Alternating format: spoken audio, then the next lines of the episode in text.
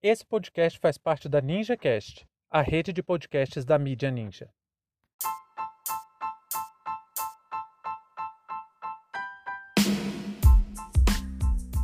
Efeitos da privatização da saúde. Leandro Graz denuncia irregularidades no IGSDF. Sejam bem-vindos e bem-vindas ao seu plantão informativo com análise e opiniões a partir de uma perspectiva histórica.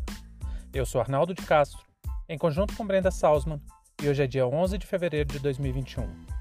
Acompanhe mais em www.historiaoralpodcast.com.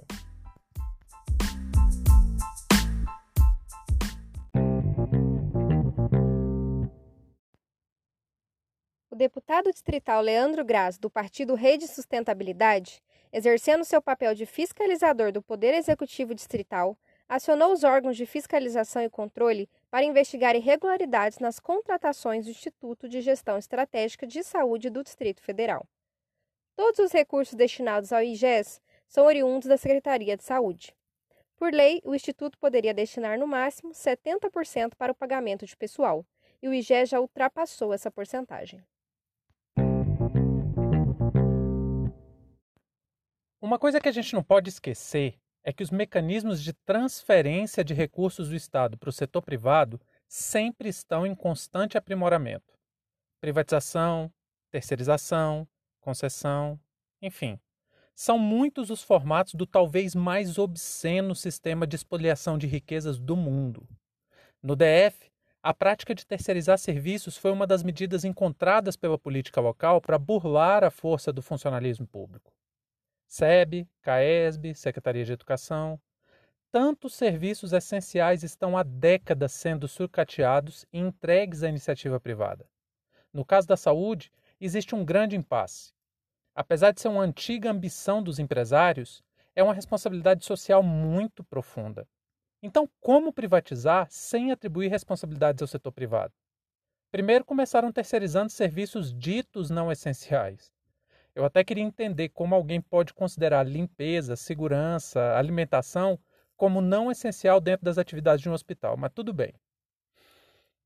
Depois, refinaram um pouco mais a legislação para favorecer o setor privado. Foi quando virou moda a adoção das OS, as famosas organizações sociais. Fica até parecendo trabalho voluntário quando você ouve o nome, mas não. Não é nenhum tipo de ONG ou caridade. É o setor privado se apropriando do bem público. Ainda assim, existem regulamentações a serem seguidos. E quem deve fiscalizar esse tipo de coisa é também o Poder Legislativo. Nós entramos em contato com o deputado Endo Graz e pedimos para ele explicar um pouco para a gente a base da sua representação contra o IGSDF. Gostaríamos desde já de agradecer a pronta resposta do deputado Endo Graz, que nos ajuda a compreender muito bem o que está acontecendo. O Instituto de Gestão Estratégica é um serviço social autônomo. O papel dele é auxiliar na gestão das unidades de saúde, conforme a lei determina. Para isso, ele tem uma série de facilidades e flexibilidades, como é o caso do modelo de contratação. O IGESDF hoje pode contratar via CLT, ao contrário da Secretaria de Saúde. Seus cargos precisam ser através de concurso público. No entanto, o IGES tem um limite para gastos com pessoal, para gastos de contratações. Esse limite corresponde a 70% do orçamento total do IGES. No entanto, o que nós observamos nos últimos meses é que houve um inchaço do IGES-DF, um aumento significativo da quantidade de pessoas contratadas, o que é, no mínimo, estranho e curioso. Mas ainda é ilegal. O IGES ultrapassou o limite dos 70% com gastos de pessoal, atingindo já mais de 80% do seu orçamento apenas para esta finalidade.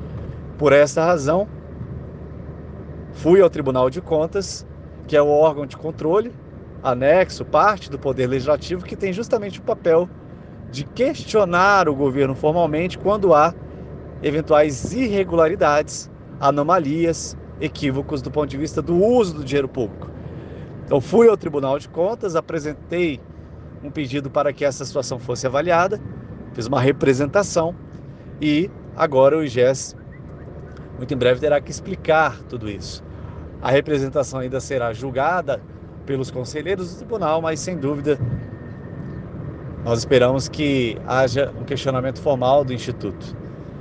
E seguiremos acompanhando a saúde pública, fiscalizando e exigindo que o governo seja transparente e, acima de tudo, cumpra a lei.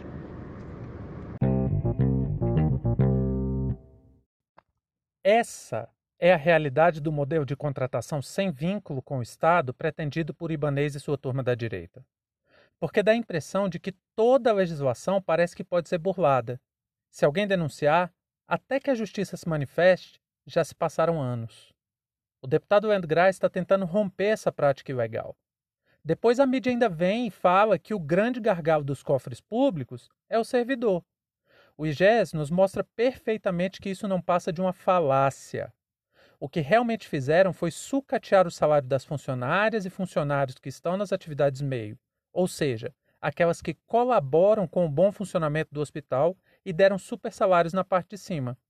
Aí depois não entendem porque somos completamente contra o fim da estabilidade no serviço público. O IGE está usando os recursos públicos para criar um grande sistema de cabide de empregos. Esse é o modelo de contratação de serviços que o GDF quer proliferar e a legislação vigente comporta essas aberrações. E é bom que a população abra o olho para esse tipo de coisa, porque a tendência é que o Estado cada vez mais se ausente de suas responsabilidades. Vamos lembrar que o uso de terceirizados em atividades fim já foi aprovado. Pela legislação hoje, por exemplo, a Secretaria de Educação poderia simplesmente firmar um contrato com o OS e fazer contratação de professores através desse mecanismo. E se você acha que a realidade do trabalho terceirizado, precário e sem vínculo está distante da sua profissão, é melhor que você abra o olho. Porque o retrocesso que estamos vivendo não é um avanço meramente do neofascismo mas sim um aprofundamento do neoliberalismo. E para essa aberração ideológica vendida como ciência, o remédio para sanar todas as mazelas é exterminar direitos da classe trabalhadora. Fim de papo.